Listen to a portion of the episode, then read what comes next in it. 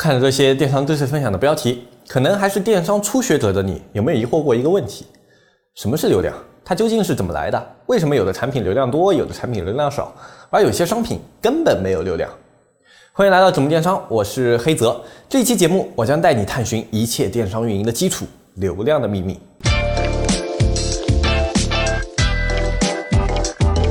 流量有多基础呢？可以这样去说啊，做电商你可以没有商品。但你不可以没有流量。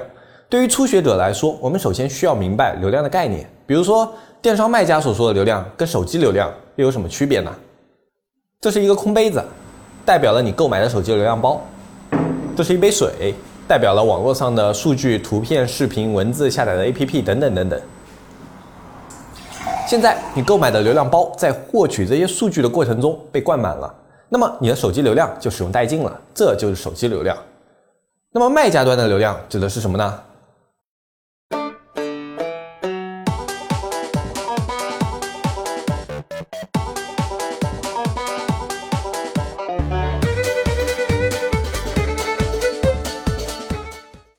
就在刚刚，我一共进入了十二个产品的详情页，那么我就在十二个产品的详情页里分别被记为了一个流量，这就是卖家端所说的流量，是不是感觉流量非常的不值钱？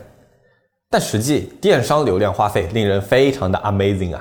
以淘宝平台为例，每获取一个访客进店所需要的成本，目前平均是三十元左右。访客和流量又有什么差别呢？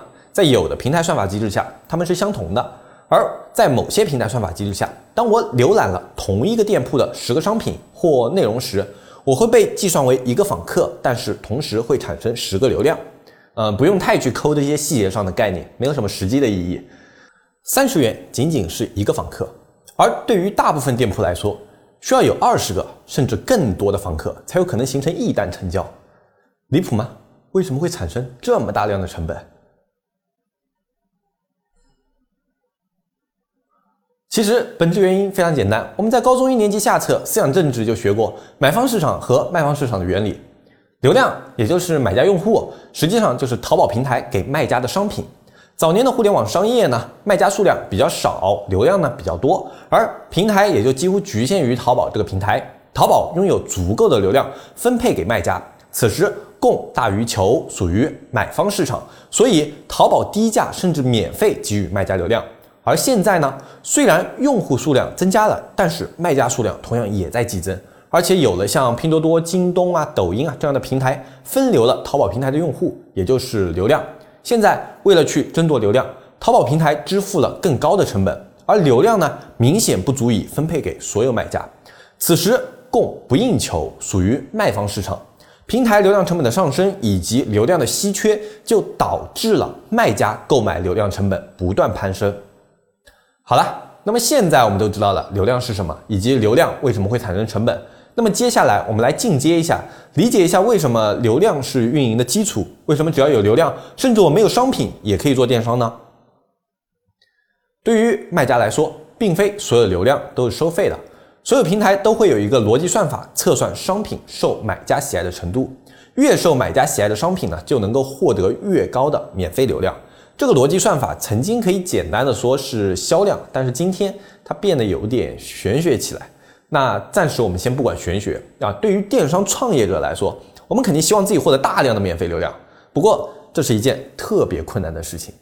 我们前面提到啊，因为大部分的主流平台，他们能够分配的流量是有限的，让有限的流量实现最高的收益，同时提高自身平台的竞争力，他们会匹配最合适的商品给买家，他们会先在 APP 的某些位置呈现你的商品啊，给予你一定的展现。它展现给的用户不会太多，比如说一百个或者五十个，甚至会更少。如果这些展现的用户里有人点击了你的商品，就形成了一个数据叫点击率。如果你的点击率超越了同批测试商品里面的其他商品，那么你就能够进一步的获得流量。反之，你仅有的流量都有可能消失。当拥有点击率的时候，你就拥有了一定的访客数量，这个时候你就拥有了产生第二个数据的机会，那就是转化率。呃，转化率简单来说就是访客数量里购买商品的，也就是下单的用户的比例。当然，这个概念它是可以扩展的。比如说购物平台里的收藏率、加购率，以及视频里的点赞率、评论率，直播里面的弹幕率、关注率啊，都是与这个概念类似的概念。我们可以用互动率这个词来简单概括这些数据，也就是说，用户在页面里面跟你进行了进一步的交互，这些数据将会成为平台给予你免费流量的另外一个标准。这些概念我们在以后的视频里面都会去跟大家拆解，所以现在就算不理解也没有关系，只要大致知道就可以了。当你的这些数据始终优于同行的时候，你就能够一路 battle 胜利，高歌猛进。但是只要你输一次，你的免费流量增长之路也就到此为止了。而大部分的电商产品现在都会输在第一轮 battle，所以免费流量的获取是一个非常困难的事情。不仅仅因为你的竞争对手众多，还因为平台给你的初始流量实在太少了，有太多的偶然性会发生。哪怕你的商品本身非常优质，也有可能会因为运气的问题而剖该。如果我对我的商品非常有信心，在拥有足够流量的情况下，它一定能够 battle 胜利，我该怎么办呢？这时候就轮到付费流量登场了。对于平台方来说，盈利是一个必然的目的，而平台方盈利最直接的方式就是向卖家兜售流量。等等，运营商卖给我手机流量，我用买来的手机流量浏览内容，我浏览内容的过程变成了平台的流量。而由无数个我组成的流量又被平台打包卖给了我和其他卖家，卖家获取流量以后又把他们的商品卖给了我。呃，我不由得陷入了对社会和人生的大思考。不过，当作为卖家时，好，我想要自己优质的商品有更多的机会，那么我们就需要去向平台购买流量。平台兜售流量的方式呢，千奇百怪，不过大致可以总结为三类：一类是以展现次数收费的 CPM 扣费模式；一类是以点击次数收费的 CPC 扣费模式；还有一类是以互动行为次数扣费的 CPA 收费模式。比如说像淘宝的直通车、转展、淘宝客、拼多多的多多进宝、场景推广、抖音的抖加、巨量千川、微信的广告主、微博的粉丝通，这些都是平台兜售流量的具体项目啊。听不懂啊？没有关系，一键三连支持一下我们的节目啊！我们会做一期专业的扣费方式的节目分享给大家。在我们这一期节目里面呢，他们并不重要，但是你们的三连很重要。通过这些付费项目，我们能让自己优质的产品或者不那么优质的产品展现在你们手机非常优秀的位置上。那这些优秀的位置有哪些特征呢？总结两个字就是广告，并不精准啊，但是大概可以这么理解。所以理论上来说，只要钱够，即便是再烂的产品，也有获得大量流量的机会。那这时候我们就形成了一个简单的电商逻辑：我的产品在平台进行展现，然后引入流量，让访客完成成交。